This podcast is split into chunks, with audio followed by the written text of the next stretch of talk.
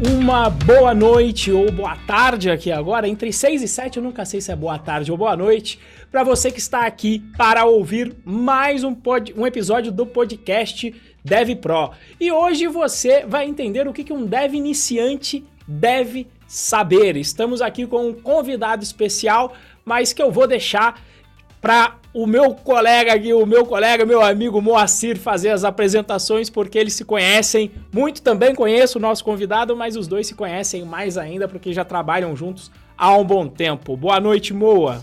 Boa noite. Aqui para mim é boa noite porque já escureceu. Apesar de ser 6 horas da tarde, a gente já escureceu. Então é boa noite para vocês que estão aqui conosco. É... Bom dia, boa tarde, boa noite, boa madrugada para você que está nos ouvindo aí do outro lado, seja pelo YouTube, seja pelo Spotify ou por qualquer outra plataforma é, que a gente esteja aparecendo para você, né? Seja muito bem-vindo a mais um episódio do podcast Dev Pro. E hoje o, estamos com um convidado especial e o tema também é bem legal, né? É, a gente vai aprender, a gente vai entender hoje o que, que um dev iniciante tem que saber, né? E por que que eu convidei esta pessoa para falar sobre esse tema. Né? É, eu trouxe aqui com a gente o Ronaldo. Uh, o Ronaldo ele é líder de desenvolvimento na Codivance, né? Para quem não sabe, Codivance é a fábrica de software que eu fundei aí há alguns 4, 5 anos, imagino eu. O Ronaldo é sócio hoje é, na Codivance. Ele é programador há mais de 8 anos. Ele é formado pelo IFSP, pela mesma faculdade que eu me formei. Eu achei outra pessoa aí no mercado que se formou pela me... E ainda o cara vai trabalhar comigo, hein? Olha a coincidência. Só que eu acho que foram unidades diferentes, né? A gente vai ver isso depois. E, cara, ele é um puta programador, Python, já trabalhou com PHP, arranha o JavaScript aí, é um full stack. É, é, um, é um ótimo programador, é um puta de um profissional que eu tenho a honra de trabalhar aí. E é, como eu disse, como o Renzo já disse, né? É meu amigo pessoal, é amigo pessoal do Renzo. Então, Ronaldo, seja muito bem-vindo, cara. Em primeiro lugar aí, boa noite aí, boa tarde, bom dia, sei lá que horário que a pessoa vai estar ouvindo aí, gente. É, muito obrigado também pelo convite e, nossa, dando currículo dá até, dá até um negocinho, assim, né? Quanto tempo já passou, né? Quanta coisa já aconteceu. Obrigado aí, gente. Vamos falar aí. Vamos é conversar aí. e. Obrigado mais uma vez.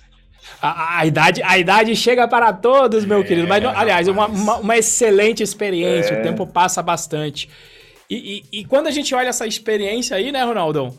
É, a gente olha a experiência e tem várias coisas dentro da nossa trajetória que a gente fez e a gente fala, cara, acho que essa aqui não, não precisava ter feito, não, né? Isso aqui acho que foi um caminho que, que, que eu não deveria ter percorrido. E aí eu queria começar aqui o bate-papo com o seguinte: o que, que um desenvolvedor iniciante não deve saber, né? Porque às vezes mais importante, mais importante não, é importante saber o que deve fazer, mas nesse início, como a coisa ainda está muito Pra galera que tá buscando aí primeira vaga, a galera de início, tem um mar de aí de possibilidades do que se estudar. E às vezes nesse mar de possibilidades a turma cai em algumas furadas. Você teria alguma aí, de repente, do que a pessoa não precisaria saber de largada para a pessoa conquistar a primeira vaga aí, o dev iniciante? Nossa, quanto, quanto tempo a gente tem? Só pra...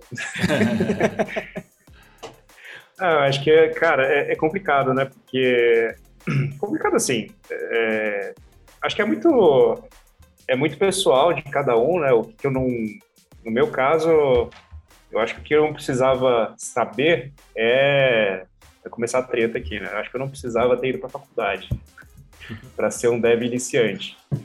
É, acho que aquele modelo mental, né? Você precisa estudar, fazer fazer um curso, se tarimbar, né? Numa um certificado Acho que foi uma das coisas ali. Eu, eu, poderia ter entrado no mercado muito mais cedo, né? E, e começado a, a, fazer, a ter experiências, né? Pequenas, pelo menos do ciclo completo, né? Da entrega de um software, porque na faculdade você aprende muita coisa. Eu não estou tirando valor aqui do conhecimento acadêmico, muito pelo contrário. É que para você entrar no mercado é, é outro universo, né? Você precisa, você precisa desenvolver muito mais é, habilidades não técnicas, né? Como se relacionar com as pessoas, porque no fim das contas o processo de desenvolvimento de software é um processo de criação, né? Por assim dizer, co-criação. Você vai, você, você precisa ter algumas habilidades de como tirar as ideias da cabeça das pessoas e transformar aquilo num processo automatizado que vai gerar algum resultado. Né? Isso, isso falando de software para o mercado aí de como a gente conhece, como a gente atua na Codivance, né? Como eu atuei desde o começo da minha carreira. É, eu acho que é mais por aí, né? É, é você não deve tentar é, se munir de muito conteúdo, muito conhecimento logo de largada. A faculdade ela pode servir bastante depois. Pô, você precisa entender de estruturas de dados, é, tentar formalizar um pouco melhor na sua cabeça o conhecimento de, de, de engenharia de software, ponta a ponta, né? Acho que é bacana você trazer mais coisas, mais repertório de, de conhecimentos mais formais, depois você já tem alguma experiência, porque aquilo faz muito mais sentido. Eu lembro quando primeiro semestre da faculdade era um grande, era uma grande foice, né? Não sei se foi assim para você também, Juan. Respondendo a pergunta, o meu campus foi de Guarulhos, acho que o seu foi de São Paulo, né? Ali Isso, Canindé.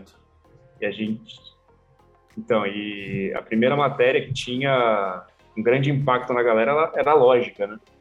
A pessoa nunca viu um computador assim, sei lá, no máximo sabia usar o Word, Excel, coisa básica, né? E de uma hora para outra, o professor, olha só, tem um negócio aqui chamado Turbo C. Instala aí, ó, vamos usar. E ficava todo mundo Turbo C. com a tela preta, né? e ali, de 40 alunos, no segundo semestre já chegava a metade. E aí ia diminuindo progressivamente, né? Eu acho que é isso, é não, não tentar se, se encher de teoria antes de ter um mínimo de prática, né?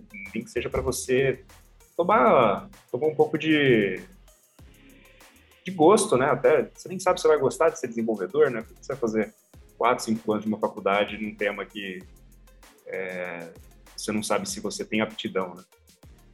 É, são vários pontos, né?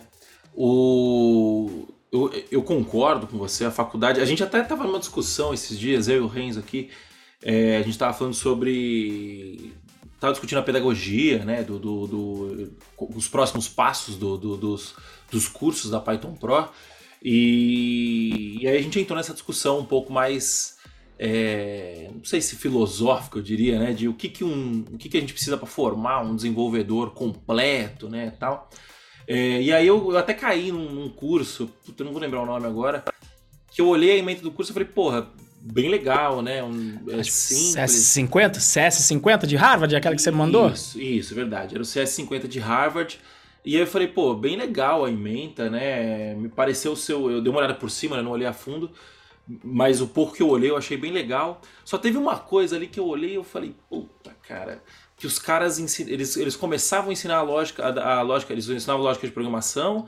Depois, quando eles iam para programação de fato, começava com C. E já ensinava Sim. ponteiro, já ensinava é, todo aquele nível um pouco mais baixo que o C, que, que o C tem em relação a outras linguagens, né? É, e aí você começa a. Aí você, aí você fala assim, porra, beleza. É importante o cara saber como funciona meio que por baixo dos panos, é importante o cara ter um contato com uma linguagem é, um pouco mais de baixo nível, né? Tem gente que vai falar que o C não é tão baixo nível assim, aí depende da, do, do de onde você está olhando, né? Se você comparar com Assembly, logicamente é, não é tão baixo nível. Mas é, eu, eu, concordo que é bom em determinado momento o cara ter essa, essa, essa noção mais técnica, mais, mais de como funciona a parada, né? Mas será que é no começo? Será que é no, será que é no primeiro contato com ele? Porra, você vai, é, você vai começar a ensinar é, pelo lado mais difícil, né? Pelo lado mais, mais, é, não, diria difícil, mas não é pelo começo, entendeu? Não é pela lógica. Do, ainda mais quando a gente traz essa conexão pro mercado, né? De porra, o, o cara vai chegar lá e vai desenvolver um software, sei lá, eu já vi gente começando com Bubble, por exemplo, que é um low code, você arrasta e solta, né, e, e monta a parada.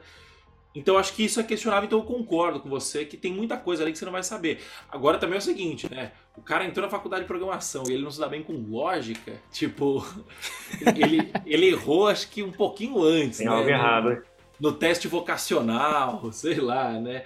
É, mas o que, você acha, Renzo, da, da, da, faculdade? Eu sei mais ou menos a sua opinião sobre a faculdade, né? Mas um pouco mais nesse lance do que, que, é, do que, que faz sentido para um programador iniciante aprender, né? Qual é a base que ele precisa aprender antes de, de ir pro mercado?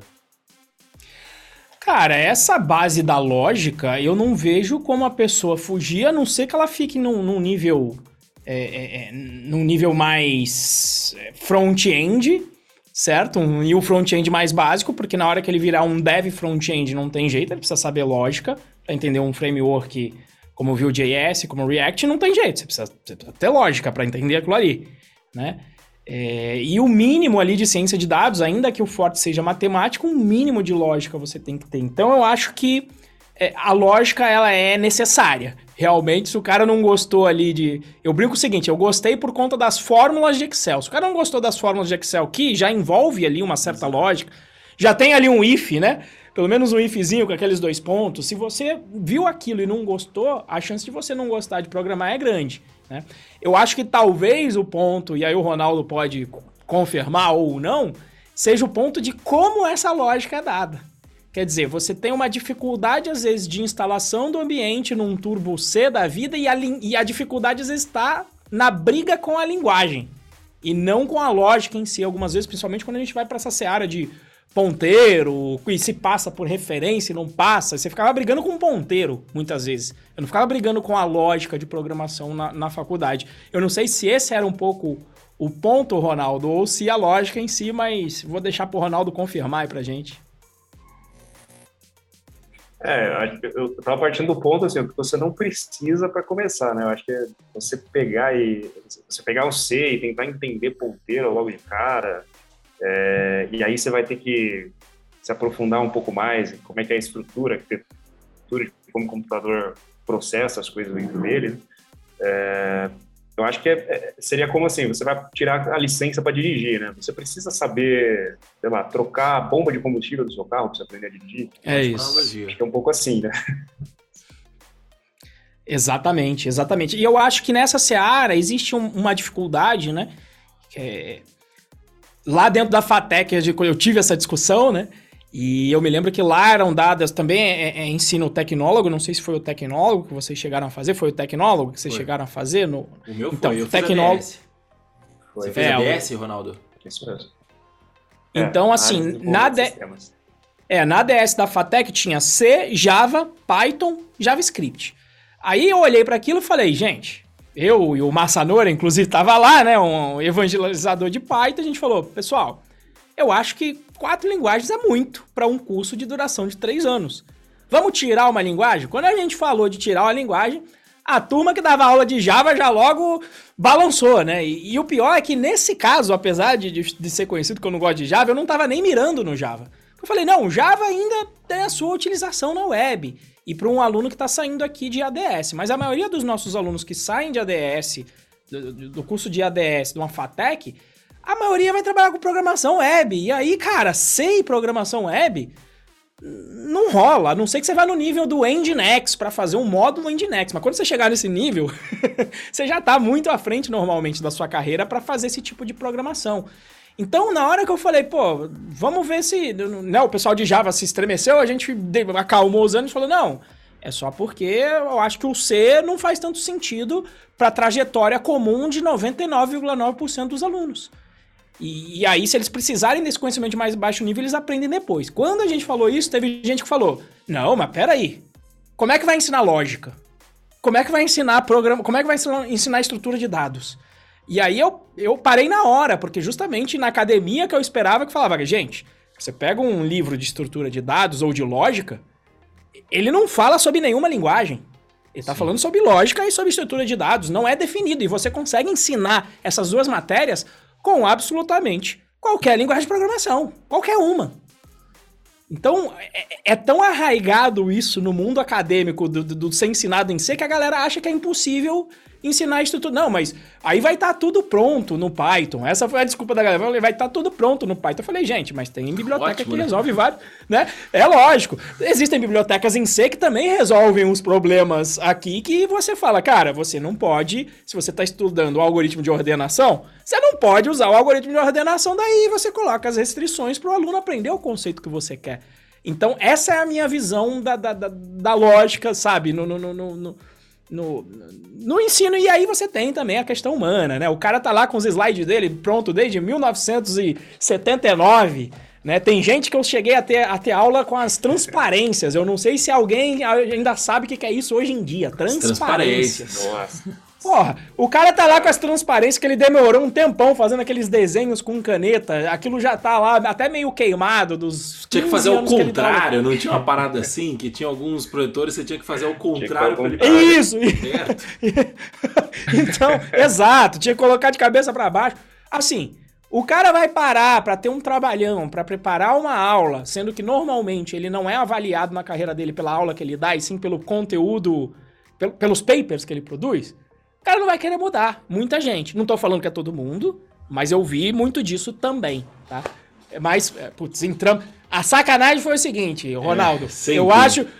É, sempre entra, e dessa vez essa pergunta eu não estava esperando que a gente embrenhasse por esse lado, mas o Moacir deve ter te preparado aqui antes. Não é possível, Moacir, você sempre prepara a turma aqui antes de Não, não eu, não eu não brifo ninguém. De, de, inclusive, eu nem mando a pauta pra galera. Chega aqui e...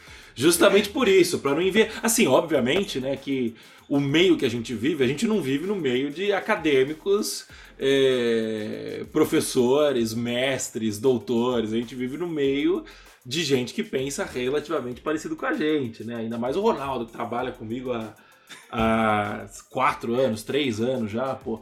O, a, a, e, e, os grupos que a gente se conhece, né? a gente se conheceu no grupo do Henrique Bastos, né, como The Django, que, que pensa relativamente parecido com a gente também, entendeu? Então, é, acaba sendo a gente acaba sofrendo um, um, viés aí de uma. A nossa população ela é viciada, né? Não, é, não sei se é viciada o termo, mas quando a gente está falando de, de, de pesquisa. Enviesada, enviesada, é, viés, enviesada. É, não, não, é uma, é uma, não é uma população heterogênea, é uma população homogênea, né, no nosso caso. É, cara, mas, mas é, é, é, é, é mas só para mas só para só para explicar, eu já, eu já sentia isso antes, né? durante a faculdade, eu já, poxa, eu acho que dá um sentimento assim que, pô, tô perdendo tempo, acho que eu tô pulando etapas, né? Parece que eu acho que isso, isso é meio que é, é, um, é até um senso comum, acho que das pessoas que já estão já estão estudando, assim, não é porque a gente tem birrinha com a faculdade, né? A gente passou por isso, a gente viu tempo. Eu aprendi muita coisa importante que eu uso até hoje. É, mas eu acho que a gente parece que não, não tem. É, tipo PM Bock. A gente tem uma dificuldade de ver o. tipo PM Bock, cara, pelo amor de Deus. Coisa assustadora, assim. Pra você, se, se para você gerir um projeto, você precisa engolir um livro daquele, até hoje eu já fiz vários projetos, dezenas de projetos e não li aquele livro todo. Então quer dizer que eu, não é bem por ali, você não precisa saber de tudo. Acho que o grande erro é isso, né? Você achar que você precisa de uma grande, uma grande base, base teórica ou teorética para você conseguir, na prática, resolver algum problema com software. Né? E isso que vocês estavam falando de linguagem, eu tava me contorcendo aqui na cadeira porque esses lugares comuns tinha de monte. Assim, acho que a primeira treta que eu vi de é, a gente vê essas tretas, né? Framework, ah, melhor Vue, melhor React, não sei o quê. A gente já via lá atrás da faculdade, o pessoal, não, é melhor C, não, não, mas eu fiz, eu aprendi com Basic, como assim? O pessoal quer aprender com Python? Não, Basic é Pascal, Pascal! Pascal, cara, Pascal era difícil. É, eu aprendi, eu, eu é aprendi, na faculdade eu aprendi, aprendi, né? Eu tive aulas de é, C, C++, C Sharp, Java, PHP. Que maravilha! que mais? Poliglota? Saiu eu poliglota? Acho, eu acho que a gente teve Python. Não, não, mentira, não teve, não teve. Eu fui aprender, eu fui aprender Python depois na Bireme com o Luciano Ramalho. É, cara, cinco de cabeça, assim, eu tenho certeza que teve mais, né? Fora comunicação e expressão, aula de inglês. Empreendedorismo. Empreende... Eu acho que empreendedorismo não teve, mas teve administração de empresas. Aí você fala assim, cara, pra que, que você precisa aprender? De... Ah, não, mas tem que ter alguma noção básica. Tá... Ok, mas não sei, é um tecnólogo isso aqui. Isso aqui não é um bacharelado, não é uma licenciatura, né? Mesmo se fosse. Então, eu, eu, mas eu acho que o grande problema da faculdade, na minha opinião, é. A, a, o descolamento com o mercado, eu acho que é um dos problemas. É, mas eu acho que só melhorando, tá? Agora fazendo um, um, um contraponto aqui, eu estava vendo algumas, algumas ementas de, de faculdade aí dos últimos anos e tá, tá um pouco mais conectado com o mercado. É, mas eu acho que o grande problema é o fato da faculdade vir com uma receita pronta. Então, tipo assim, você tem um currículo e, com, e, e você vai aprender o que eu vou te ensinar. Então, ó, C, você vai aprender isso aqui de C. Você vai aprender a fazer estrutura de dados, depois você vai aprender a fazer. É, nem lembro mais. Aí você vai cair no ponteiro e tal. É, e aí você vai aprender tudo isso. E aí depois, no final, eu vou te, eu vou te apresentar um projeto. E esse projeto, ele vai fazer com que você exercite todos os todo, todos os os conceitos, é, que é o que eu te ensinei. Eles falam assim, pô, beleza, isso é lindo, né? Porque porra, eu aprendi um monte de conceito e depois eu vou aplicar esses conceitos na prática. O problema é que a natureza do desenvolvimento de software, ela é exatamente o inverso, né? Então, o, o, o que a gente tem é, no dia a dia de um desenvolvedor de software, você vai ter um determinado problema. Então, ó, temos que resolver este problema. Como a gente resolve esse problema? Não sei.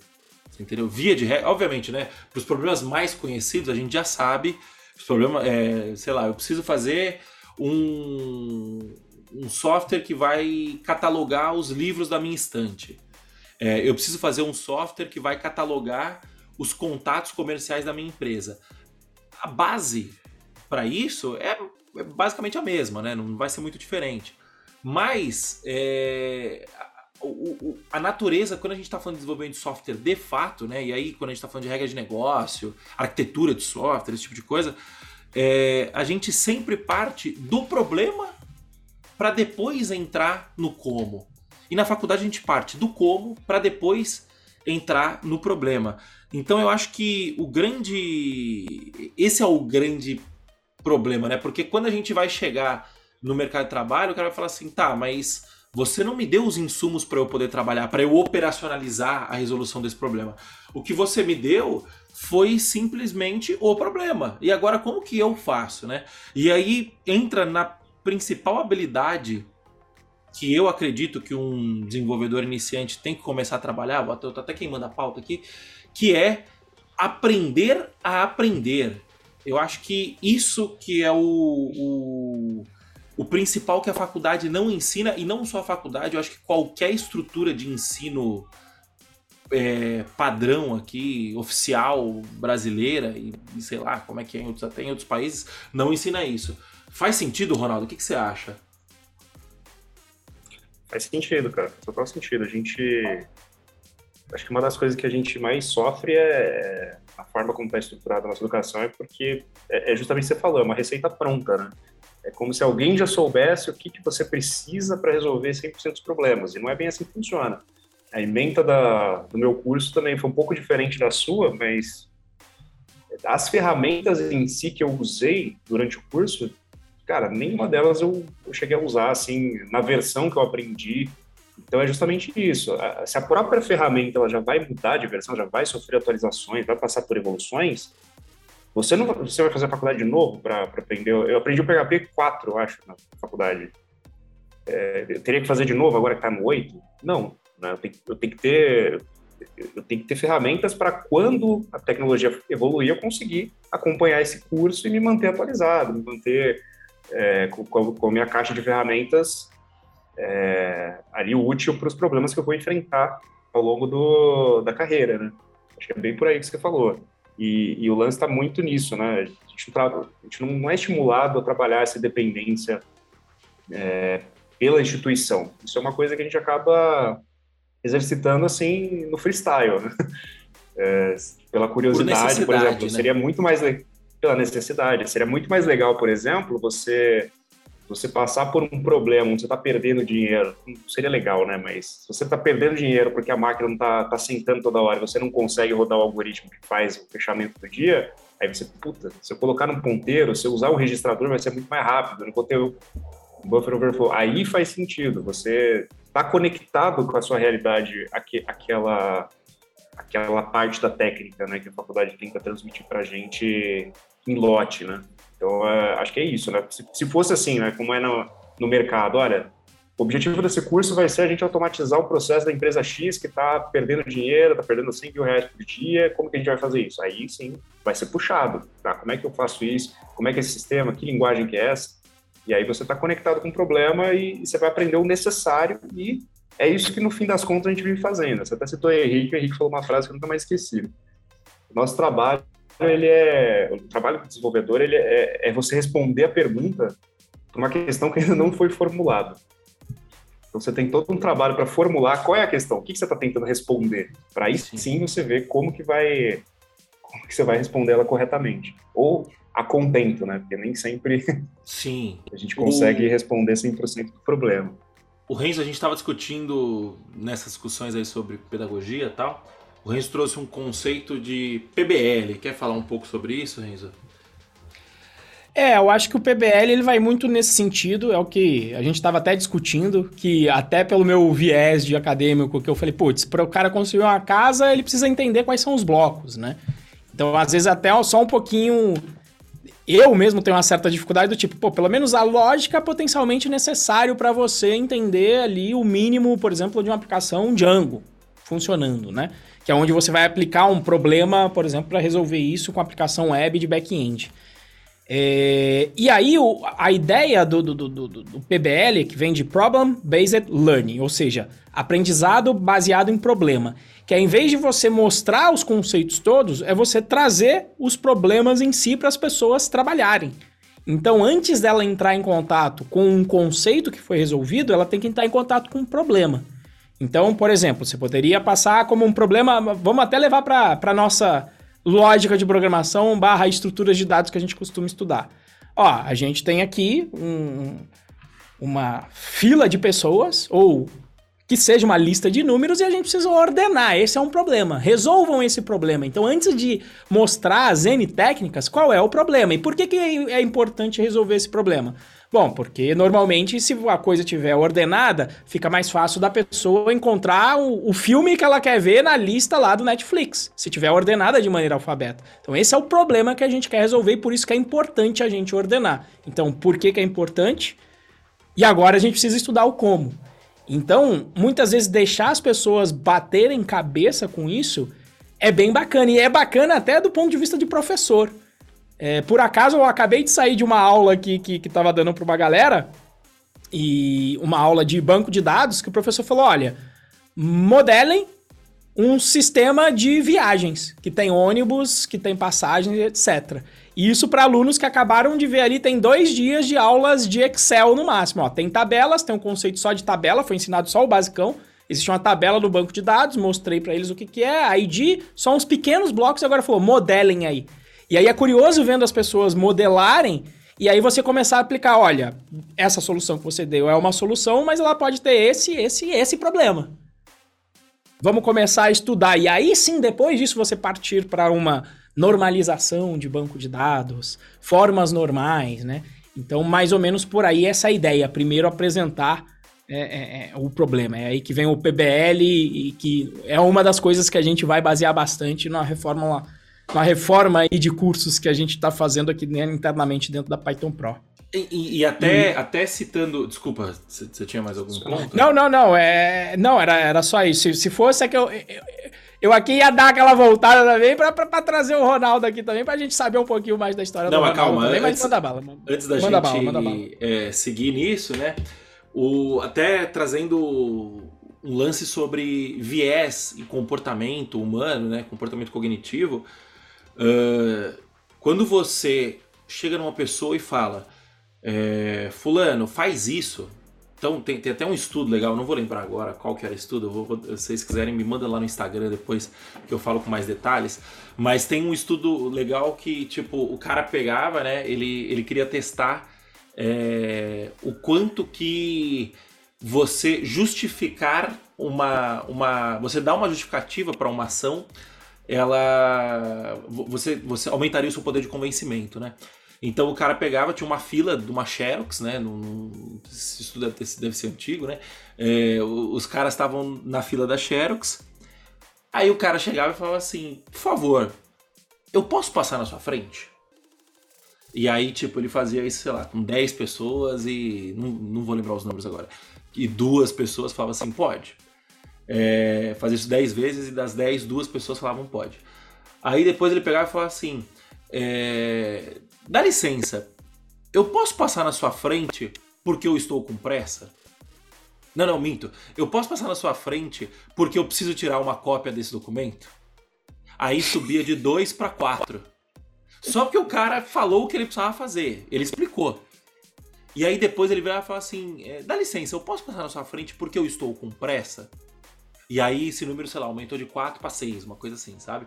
É, então, qual que é o, o, o ensinamento por trás disso, né? Quando você apresenta uma justificativa, é, quanto mais plausível, melhor, né? Para você é, pedir uma ação de uma pessoa, é, a chance dessa pessoa é, executar o que você está pedindo é muito maior. Então, quando a gente traz isso para o cenário do aprendizado, o que a gente está falando é o seguinte: Fulano, aprende ponteiro no, no C. Ah, tá bom, vai aprender ponteiro no C. Ou então, Fulano, a gente tem um problema aqui que esse relatório, a gente está executando esse relatório de fechamento da contabilidade e ele não tá é, e ele não tá a máquina tá sentando e a gente não tá conseguindo para quem não sabe né, a máquina sentar significa o todos os recursos da máquina são consumidos aí ela meio que trava e você precisa é, reiniciar a máquina seria mais ou menos assim é, e aí a máquina tá travando e a gente não tá conseguindo fazer o fechamento. Você pode por favor estudar ponteiros para poder resolver esse problema para gente? É outra abordagem completamente diferente. Você tá fazendo uma abordagem no sentido de explicar o porquê que aquela pessoa está sendo útil, né? E, e, aí quando a gente volta para cultura empresarial, é, o, a geração Z, a geração millennial, que precisa de um propósito para trabalhar tal, é, porra, cadê o propósito que o pessoal tá falando, né? Tipo, é, tem aquela história, né? Tipo, ah, o cara tá construindo, tá, tem dois caras trabalhando numa igreja trabalhando na construção de uma igreja, aí, aí um pergunta: o que, que você está fazendo aqui? Não, eu tô quebrando pedra. E o outro cara que tá quebrando pedra também, você fala: o que você tá fazendo aqui? Não, eu tô, eu tô construindo uma igreja. Tá ligado? Então, tipo, você muda a perspectiva, muda o cenário, que é a mesma coisa que você fala assim: o que, que eu tô fazendo aqui? Eu tô estudando ponteiro.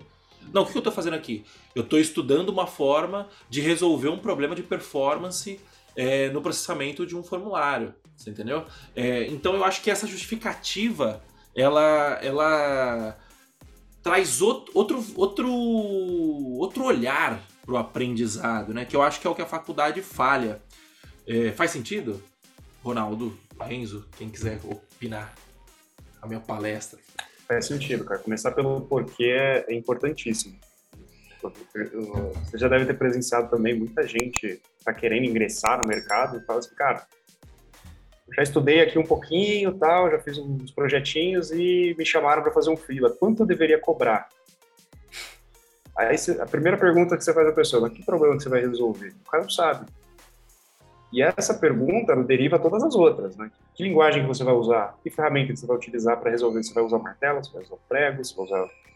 Então é, é, é bem por aí. Se você começa pelo porquê, você consegue mais facilmente se conectar com o que você de fato precisa aprender, né? E compreender para executar o seu trabalho. Não é assim, é, eu acho que a, a, até a, a educação, não vou nem falar da porrada da educação da faculdade, a educação formal, como a gente conhece, né? Onde você consome um monte de conteúdo para depois, ó, agora se vira para você achar um jeito de onde isso se aplica na tua vida. Sim. Dessa forma aí, sei lá, não sei para vocês, mas até hoje eu só consegui usar a fórmula de Bhaskara nas provas da, da série onde eu aprendi. É, e é ruim isso, né? Você dá até aquela sensação de tempo perdido e acaba aquilo acaba não se fixando, você acaba não conseguindo aprender aquilo, tornar aquilo parte de você, né? Então é, acho que é começando ali pelo que você, pela importância de saber aquilo, é, fica muito mais, não sei, não sei, não sei se mais fácil, mas fica muito mais prazeroso até o processo de você descobrir aquela nova informação e eventualmente se tornar até uma pessoa mais, mais qualificada na, na profissão é, de uma forma mais prazerosa. Você tem tanta carreira aí, tem tanta coisa para aprender, é, aí bate naquele ponto que você falou inicialmente, né? Você não aprender a aprender, fica mais difícil, né? Você acaba, em algum momento, se tornando obsoleto, né? Porque, pô, a tecnologia que você manja tudo, daqui dois anos vai morrer, e aí, como é que fica? É isso. É, eu, eu, por acaso, né, aproveitando que estamos aí no modo palestrinha aí, então eu vou entrar no modo palestrinha também com esse assunto. Porque por acaso essa semana eu, tava, eu participo de um grupo de devs é um grupo de devs do ITA lá, que eu faço parte, né? E aí um cara veio perguntar como é que aplicava a, a o cálculo de juros compostos no mês. Né? Como é que ele ia fazer a conta de juros compostos, o que, que era a praxe do mercado, porque ele está precisando modelar isso para colocar dentro do sistema dele. E aí foi interessante quando você vê quando um, um profissional de ensino está imbuído justamente dessa problemática e olhar para o mundo real, né? E fizeram essa pergunta para um cara conhecido, pelo menos no Rio de Janeiro, não sei se é conhecido de vocês, que é o professor Morgado. Inclusive tinha, era, famosa, se não me engano, as apostilas e livros do professor Morgado de matemática, né? E aí alguém até, ele estava dando alguma palestra e alguém lá falou, professor, o que, que você acha de ensino de juros simples no ensino formal, sendo que nunca se usa isso na realidade, né? Sempre é juros compostos. E aí, quem tiver curiosidade pode procurar esse vídeo no YouTube, é sensacional, é curtinho, ele tem 7 minutos, mas eu vou fazer o resumaço e o spoiler. Que ele fala, olha, é... Primeiro, para você entender como é que funciona na vida real, você tem que entender a regra de ouro. Aí eu falei, puta, esse é o professor que eu queria ter tido, meu amigo. Regra de ouro, ele falou. Qual é a regra de ouro? Regra de ouro é que quem tem o ouro faz a regra. Esse é o primeiro ponto. Então, as, isso, as explicações, então, do, das contas feitas no mundo financeiro, pense sempre em quem tem o dinheiro e como que essa pessoa vai ganhar mais. Então, por que que os juros são calculados do ponto de vista de juros compostos. Porque juro composto vai na, na exponencial e você ganha muito mais com isso. Que isso. Apesar de eu ter visto a explicação, até faria sentido. Porque se fosse no juros simples, você ia falar, opa, me dá o dinheiro de volta. Me dá meus 110. Agora eu não vou te emprestar mais 100. Agora eu vou te emprestar 110 de volta, que é a lógica do composto. Não, agora você vai me pagar 121. 121, me devolve 121, eu vou te emprestar 121 de novo. Seria até essa lógica de acordo com a realidade. Mas aí o ponto legal é que ele fala, mas calma, ele falou calma, porque juros simples é utilizado na realidade. Para quê? Para calcular a taxa prorata do mensal. E aí qual que é a razão? Porque na taxa prorata do mensal, se você calcular com juros simples, o rendimento é maior para quem emprestou o dinheiro. Então, por isso, e além da simplicidade do cálculo pro rata também, pro, pro afegão médio aí não conseguindo. A gente não aprende direito também juros compostos. Mas ele deu essa explicação que eu falei: ó, o cara tá, tá fazendo storytelling, tá explicando o porquê das coisas. Né, e, e trazer essa realidade para mim é sensacional e, eu, e, essa aula tava aí na minha cabeça. Só, só mais Mas um ponto gente... sobre isso. Eu, cara, não, não, a gente não tem obrigação de seguir Se a pauta aqui, porque o papo tá legal. É... Segue o barco, segue o barco. Eu tava vendo um. Eu tava Transcendemos vendo um... a pauta. Exato. Eu tava... Isso que é podcast bom, sabe? A pauta é legal, mas sem pauta é mais legal ainda. Eu tava vendo um vídeo sobre. Um vídeo do Iberê, do Manual do Mundo. É Manual, do, Mundo? Mundo? Isso. Que ele, ele tá fazendo um vídeo sobre computadores e ele tá explicando lá desde o começo de como que funciona e ele fala que para você. Aí ele começa explicando o relé, e aí, para explicar o relé, ele explica a lógica booleana. E aí, da lógica booleana, ele começa a partir para o binário é, e, e, vai, e vai aumentando, e assim, de uma forma bem, bem didática, bem simples, né? E eu olhei e falei assim, cara, eu nunca tinha olhado por esse. Tipo assim, eu trabalho com, com, com eu trabalho com programação e eu nunca tinha parado para pensar, eu nunca tinha parado para pesquisar é, como, é, como a eletricidade se transforma é, em dígitos, né? É, de, forma, de forma bem grosseira. E por quê? Porque isso é um assunto que não me interessa. Nunca me interessou, você entendeu? Tipo assim, porra, ah, o computador é legal, tal, sei lá, eu não, eu, eu não, não tenho interesse de saber como funciona o motor de um carro para andar num carro, você entendeu? É, eu, sou, eu sou um usuário e no máximo um, um fornecedor de serviço lá no alto, no nível. No máximo a internet, acho que me interessa saber como funciona. Agora, um computador nunca me interessou.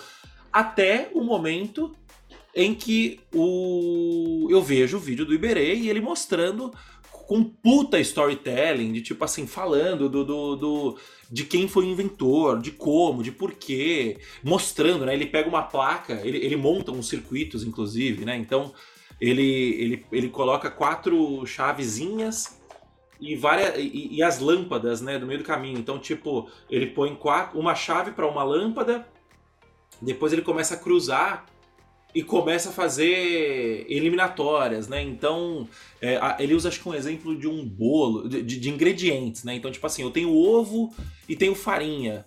Então eu consigo fazer bolo e, é, e omelete. Se eu desligo a farinha, eu só consigo fazer omelete. E ele vai mostrando como que isso funciona no circuito. Porra, maravilhoso. Por quê? Porque, é, beleza, acho que não faz sentido ensinar isso na faculdade no começo também, né? Não, não, não, isso não é mandatório para você aprender a programar, mas o storytelling que ele vai mostrando é, do porquê e de como as coisas vão funcionando vai encaixando na cabeça, né? Então esse é outro vídeo que eu recomendo fortemente aí para vocês verem, acho que se chama Super Super Computadores, série Computadores. Está saindo agora há pouco. Tô, a, gente tá, gente tá gravando aqui no dia 26 de abril. Tá saindo. É, Caramba, legal. O, o, último episódio, acho que o segundo episódio saiu ontem, uma coisa assim. Bom, vamos voltar um pouquinho para a pauta aqui, vai, pra gente.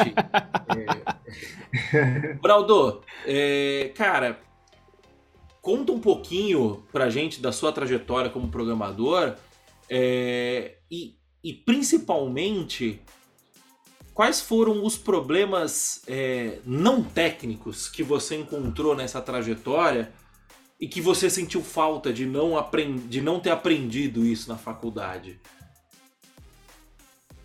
Cara, vamos lá.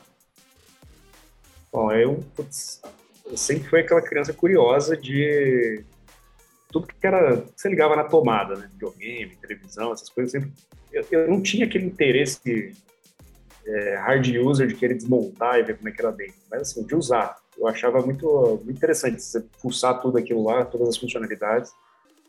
É, acho que a maior dificuldade, a primeira grande dificuldade que eu tive no, no começo foi de não ter computador. Né? O primeiro computador eu tive com, uh, com uns 10 anos de idade. Meu tio tinha me dado um daqueles antigões, bem é, estilo. O que o pessoal fala do, do, da tela de fósforo verde? Né? Eu fiquei pouco tempo com ele, tudo em inglês, não conseguia mexer, né? Acho que o inglês também. 286 ou, MS, MSX da vida? Eu aí? acho que era um. É, não era MSX, acho que era 286. Porque o 486 já, já estava para instalar o Windows, né? Então não, era DOS ainda o negócio. É, é, é, foi na transição ali, é, é verdade. Não, e ainda assim eu achava muito legal. Você ficava, passava a faculdade inteira funcionando aquele negócio, sem saber metade do que eu estava fazendo, era tudo inglês e tal, e enfim, enfim, tava lá, achei uns joguinhos, enfim.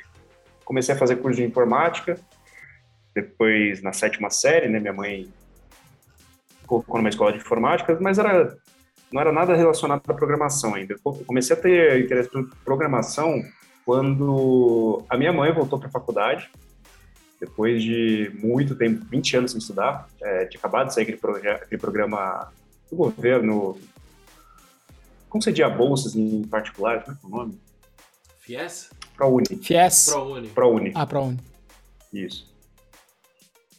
E aí imagina, minha mãe com 40 anos, voltando para a faculdade, e ela escolheu uma faculdade muito simples, muito fácil, assim, de você, um curso muito bacana, assim, ciências da computação, coisa leve, assim. E, e ela mal assim usava o Windows, mal, sabia utilizar o Windows o Word. Eu falei, não, cara, tem que ajudar, né?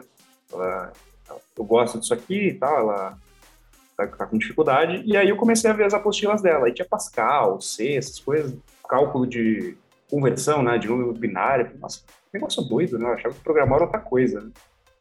E comecei a tomar gosto, comecei a, a achar, achar interessante aquilo, comecei a estudar as, as apostilas dela. E aí tinha o Cefet, né? O IF antigamente chamava Cefet, né? Era uma escola técnica famosa que tinha no Brasil inteiro, né? Mas eu conheci o Cefet, eu, achei, eu achava que só tinha em São Paulo. E comecei a, a estudar lá no, no IFSP, acabei ficando já para o curso superior.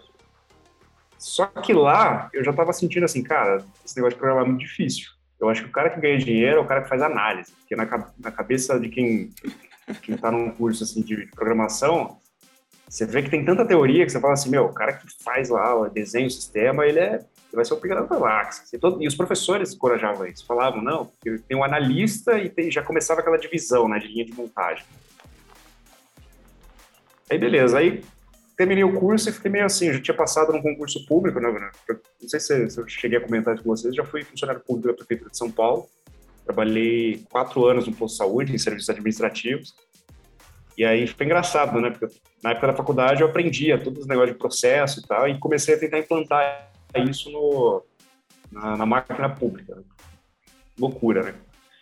E aí até consegui, assim, eu otimizei bastante coisa lá, mas tem um limite, né? Tem um teto para isso.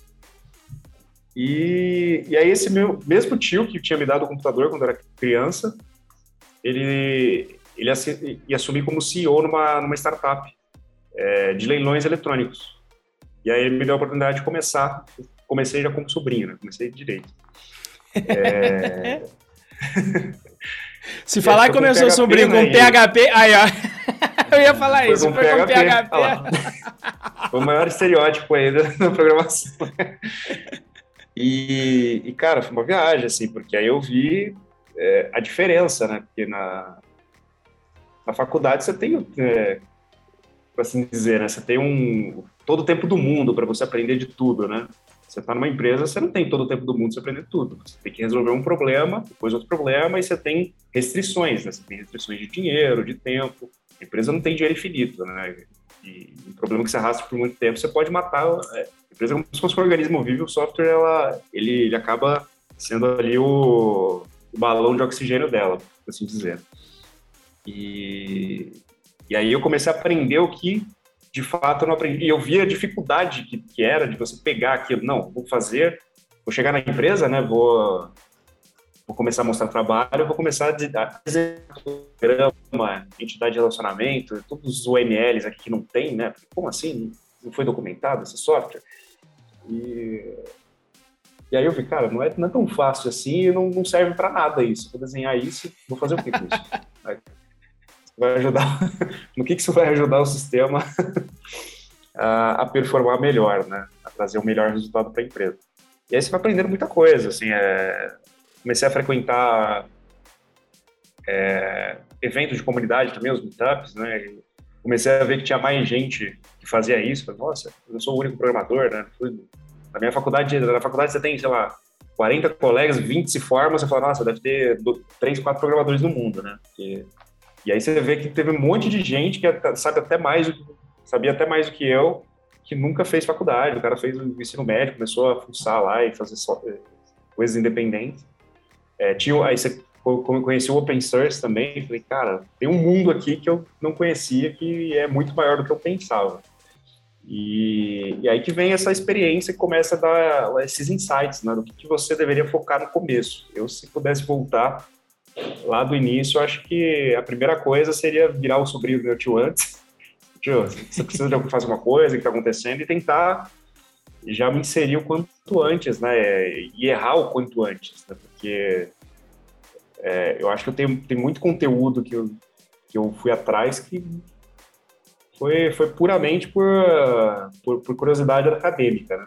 Foi de fato útil até, até o momento, né? Pode ser que daqui a um tempo é, surge um desafio aí que, pô, pelo menos ter uma noção básica de uma matéria que a gente teve, não sei se você teve, uma pesquisa operacional. Estava até conversando hoje com os rapazes que fizeram é, o TCC comigo do curso. A gente teve essa matéria que ninguém passava. Todo mundo falava, ó, se eu fechar essa matéria com quatro, eu fui muito bem. E tinha um cálculo, uma, um algoritmo para você fazer um cálculo de otimização, que ele foi, se não me engano, se não me falha a memória, ele foi desenvolvido na época da Segunda Guerra Mundial para otimizar o quanto que você mandava de, de insumos para determinadas tropas para você ter um maior controle e conseguir ganhar a guerra. E o nome do, o nome do algoritmo é, é, simplex, de simples não tem nada, você precisa usar matriz de Gauss-Jordan e mais um monte de, de, bruxarias lá. O cálculo do negócio, ela dava um probleminha assim, o problema ela escrevia em três linhas. Você gastava duas folhas frente e verso para fazer o cálculo. Se você errasse uma, da, um, uma dos cálculos lá de matriz determinante, no final ia dar um número lá que não ia ter alternativa na prova para você marcar. E, e hoje, sei lá, hoje surgiu um problema que parece que a gente poderia utilizar isso. Vai ter que estudar, não lembra de nada disso. Mas é, você vê, não, não fez diferença nenhuma a gente ter passado antes por esse conteúdo sem, é, sem ter vivido um problema real que, que de fato criasse na gente a necessidade de procurar, esse, procurar essa informação. Então foi mais ou menos assim, minha trajetória foi essa, assim, na, no início, né? Depois disso, já estava meio de saco cheio de programação, né? Do jeito que eu, eu tava... Foram passando tempo, né? Você vê que a, acontece um fenômeno também que não... É, até saindo um pouco da pauta, a gente tá falando dev iniciante, né? É, mas não, não, não, não vai demorar muito tempo, você vai virar ali o, o pleno, vai, vai vir aqueles nomes, aqueles animais fantásticos, né? O pleno e o, e o sênior, você acaba ficando num platô. O que, que eu sou, né? Não sei onde é que eu tô ali na escada de evolução e, e, comigo, pelo menos, aconteceu um pouco disso. Pô, não tô fazendo nada diferente, só tem um monte de coisa para estudar e eu não, não tô vendo, não tem projetos legais que eu quero, que eu, que eu gostaria de trabalhar e tal. E, e quase desisti de tudo para voltar para a faculdade. Olha, olha a loucura, né? para ir de fato fazer uma faculdade que você precisa da faculdade para trabalhar. Eu, eu, ia largar tudo para fazer medicina. Maluquice. E aí veio a pandemia. Aí eu fiquei, cara, se eu tivesse feito isso lá atrás, é, eu estaria no. tivesse passado de primeira, eu estaria, acho que no segundo ano de medicina. Então, eu nem estaria trabalhando, não sei o que teria acontecido. Né? Esse é um desvio de rota muito, muito doido. É, Aí pouco, de, pouco tempo depois eu conheci o curso do Henrique Basca, acabei conhecendo vocês, né? E, e voltei a, a, ter o prazer por programar, por, justamente por ter contato com essa visão, né? De, cara, desenvolver software é, é você criar uma solução para um problema nunca ninguém, uma resposta que nunca ninguém respondeu, né?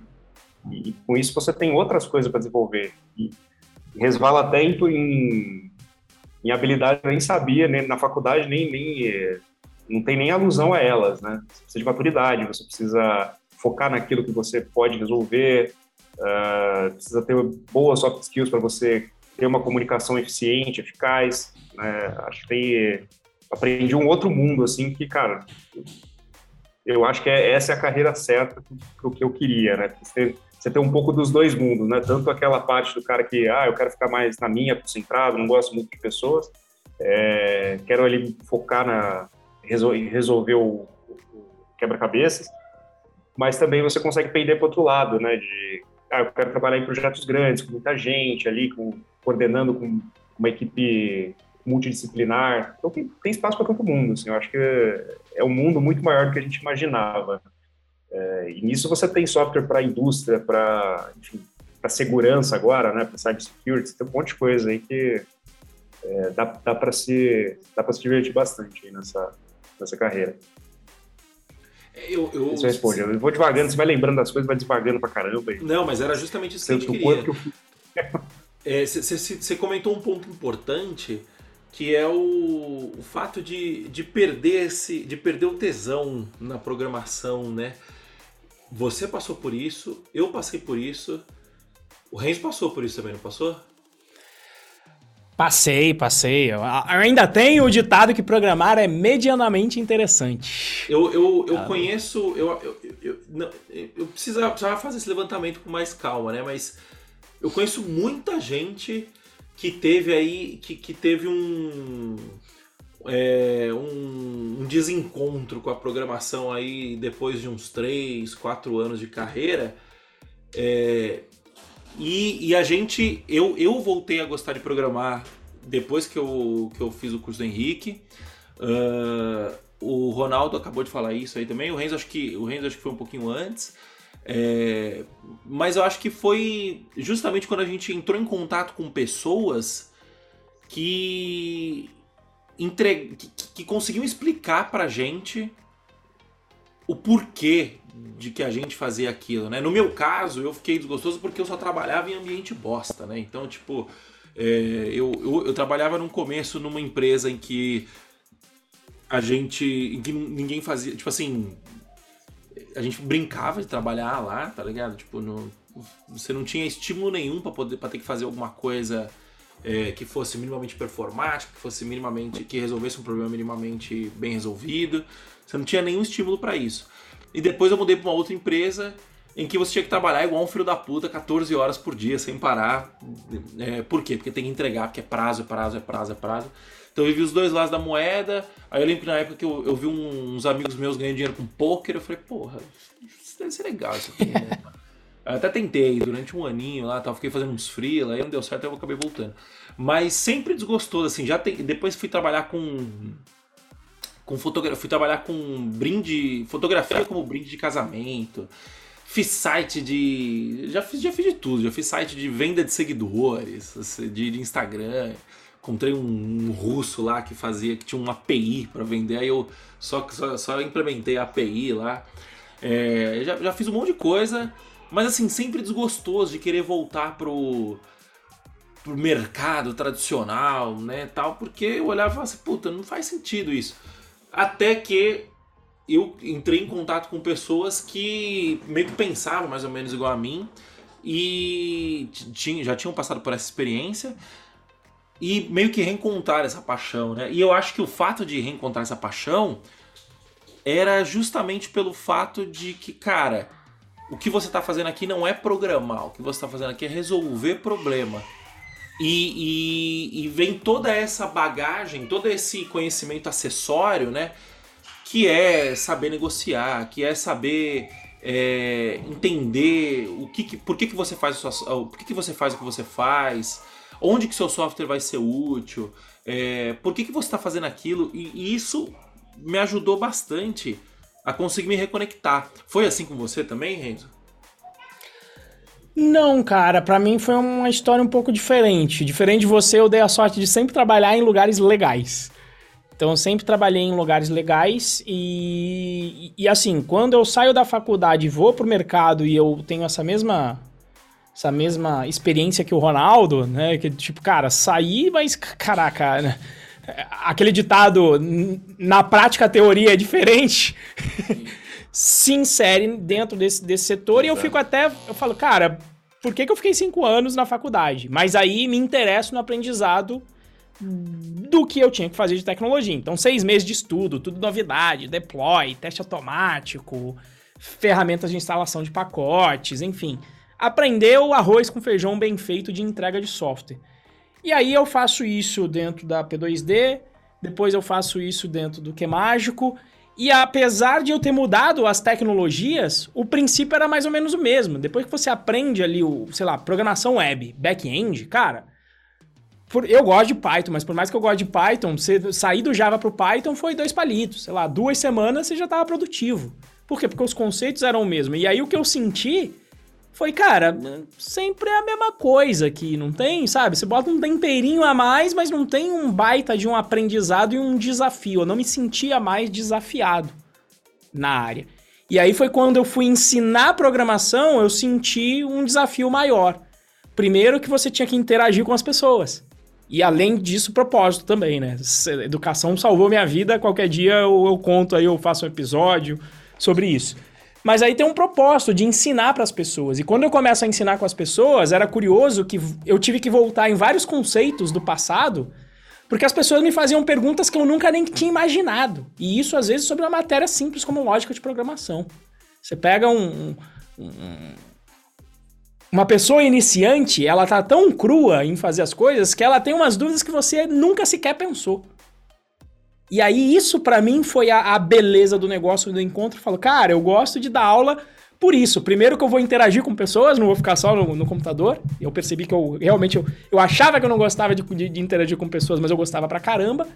E essa experiência de poder transformar a vida dos outros com a programação foi o que me retornou ao tesão de programar. Ao ponto de aí sim eu parar para estudar estruturas de dados direito e parar para entender onde é que aquilo se encaixava, mas mais pela necessidade de ensinar isso bem ensinado para os outros agora. Então, para mim, foi mais uma, um, um, uma viagem pessoal de descoberta de propósito do que do que um, os ambientes escuros. Graças a Deus, eu, eu, eu posso dizer que para trás eu nunca trabalhei em uma empresa ruim na minha vida. nunca tive Nunca tive esse desprazer, graças a Deus, e me sinto privilegiado por conta disso. Legal, cara. Eu tô pensando aqui, são temas para novos podcasts, né? Acho que como voltar a ter o tesão em programar, eu, eu vejo, eu, eu, vejo que isso é meio comum. Não sei se eu estou enviesado, eu vejo que isso é um tema bastante comum. Tem gente que perde o tesão em, em programar, em trabalhar com tecnologia. Uh, e como a educação nos salvou, né? Eu, eu também, é, eu, assim, eu não tive. A minha infância acho que não foi tão fodida quanto a do Renzo. É, mas sua, sua, infância não foi fudidaça também, né? Tipo assim, foi um classe média baixa. É, a minha foi um classe média baixa que estudou numa escola de rico, então acho que essa foi a diferença, né? É, e a educação me salvou também, cara. Me salvou assim, tipo, eu vejo bastante gente assim que esteve comigo, que começou em situações análogas à minha e, cara, é. Sim, é, é surreal. Tá? Tem até uma história. Eu fui ver um lance aqui pessoal essa semana, semana passada, encontrei um cara que eu, que eu cresceu comigo na, na minha infância. E o cara tava lá num, num emprego assim bem é, bem mal remunerado, enquanto eu tava tô bem hoje, sabe? Então, tipo assim, isso falando só de grana, né? E tem todos os outros aspectos que a grana traz para você, né? Que, que, que, a convivência com outro tipo de gente, né? É, então, assim, ajudou bastante. Acho que são bons temas. A educação te salvou também, Ronaldo? Pra gente já pegar o caminho da roça aqui? Sem dúvida, cara. E, e eu acho que não aquela visão clássica de educação, né? De como acúmulo de papeizinhos, né? De uma pra você colar na parede, mas aquela aquela vontade de sempre se, se, educar, né, de se melhorar e, e, se envolver com as pessoas que fazem o que você faz, né, fazem o que você quer fazer, o que você quer aprender.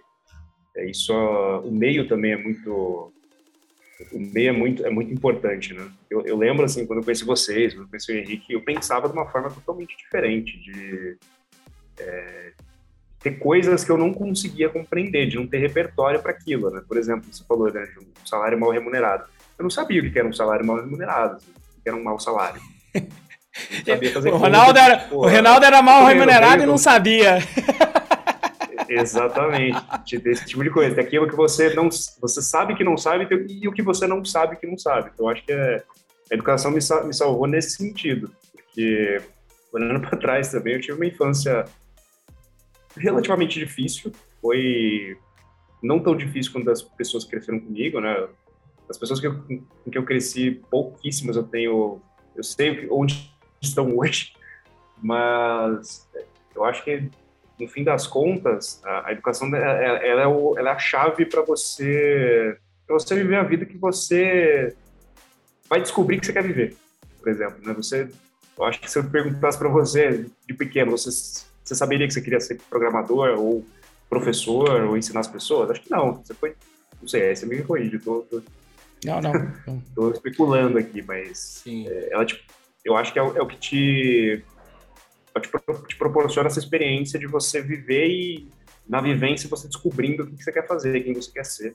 Eu acho que essa é, é o que eu mais gosto de, disso, né? E se eu quero conhecer gente, eu vou pela educação. Um curso bacana, que eu vejo gente esse curso tem, tem bastante gente foda, vou fazer amigos aqui. Né? Porque é gente que vai Sim. me ajudar também a, a, a, a, me motivar a buscar sempre mais, a, a melhorar isso aqui, a aprender esse tema. E, não vai ser aquele negócio que você vai chegar na roda de amigos só você sabe falar daquilo, né? Você fica meio esquisito também. Nesse ponto, sentindo o peixe fora da água. Isso aí, é isso, cara. Pessoal. Show de bola. Ronaldo, pra gente finalizar aqui, cara, é que, que você recomenda pro cara que tá iniciando estudar, cara? Assim, de bate pronto, tipo 80-20 da parada. O que, que você acha que o cara tem que focar? Ele tem que focar?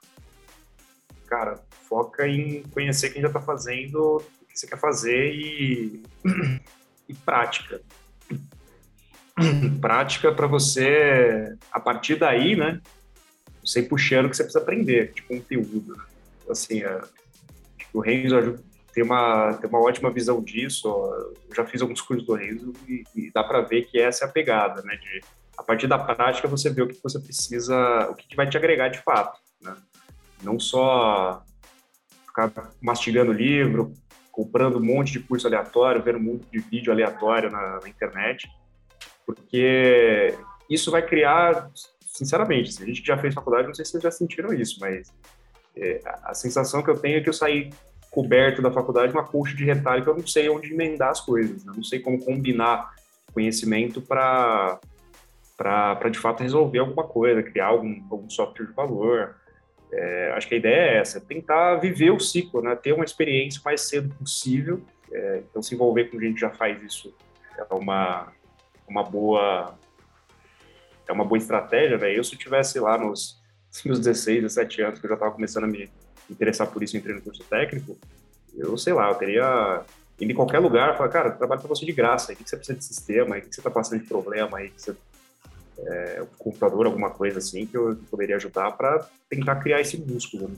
E daí sim, pô, aí, eu, aí você vai sentir falta, ah, se eu soubesse tal coisa, acho que seria mais fácil. Aí você vai estar, tá, você já vai estar tá conectado, né? Você já vai estar tá sensibilizado pelo problema para você conseguir estudar com foco naquilo.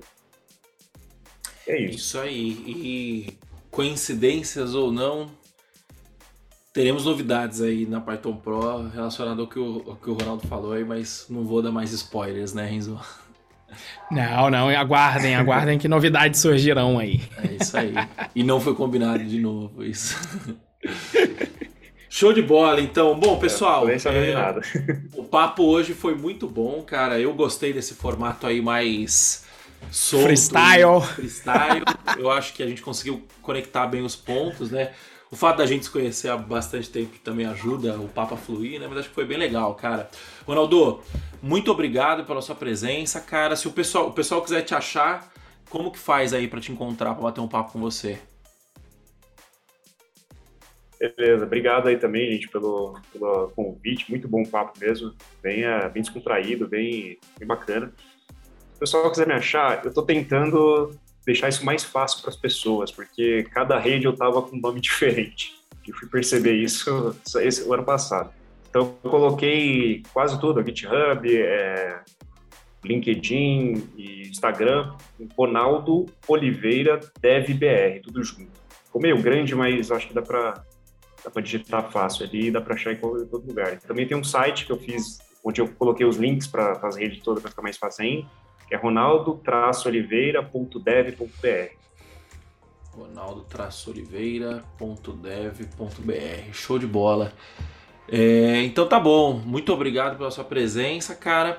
É, se você que está aí do outro lado estiver é, nos ouvindo através do Spotify, por favor, nos siga e liga o sininho aí para receber as notificações, né?